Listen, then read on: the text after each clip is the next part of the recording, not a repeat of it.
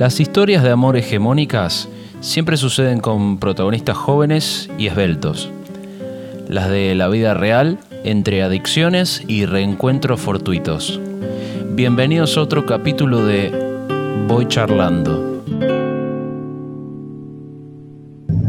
Mirá, una vez me, quedó grabada una historia este, con el taxi.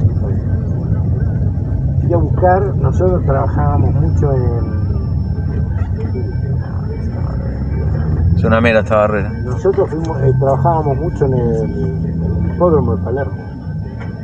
Sí. Y se sube una señora, una señora grande, Y bueno, le da un pico a un señor en la puerta, el señor se va. Le empieza a contar la historia. ¿Qué pasó? La mina era novia de este muchacho al que besó, de adolescente. Sí los padres de, no me acuerdo si eran de ella o de él, no estaban de acuerdo. Entonces, como eran eh, muy adolescentes, se dejaron de ver, pero estaban enamoradísimos.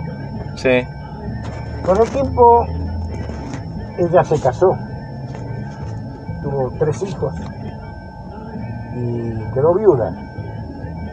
El día que están velando al marido, aparece este señor. No me jodas aparece este señor y a partir de ahí no, no se separaron nunca más. Mirá. Y es de aquí la historia, ¿por qué en el hipódromo? El tipo tenía un problema, era jugador, jugador mal. Y ella le dijo, eh, de esa manera no, no podemos ser juntos. Sí. Y él estaba tan enamorado que le pidió un tiempo y él iba, él se iba a jurar. Entonces, después de dos meses, la llamó por teléfono y le dijo, quiero verte en el hipódromo.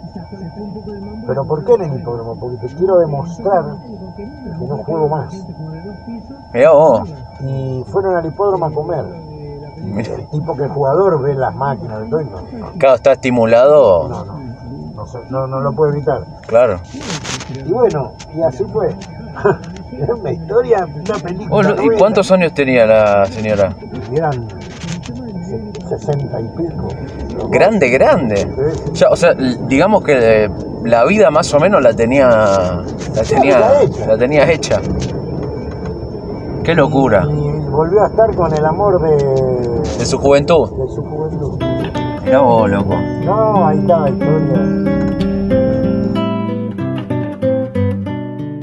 Así que ya sabes, si todavía andás dudoso y no te animás a mandar ese mensajito, anímate a hacerlo.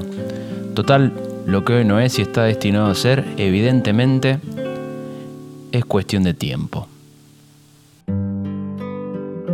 Espero que te haya gustado esta historia y que de ser así apretes el botón de seguir y la campanita para que cuando suba un capítulo nuevo te llegue la notificación. Yo me despido, gracias por regalarme tu tiempo y será hasta el próximo viaje.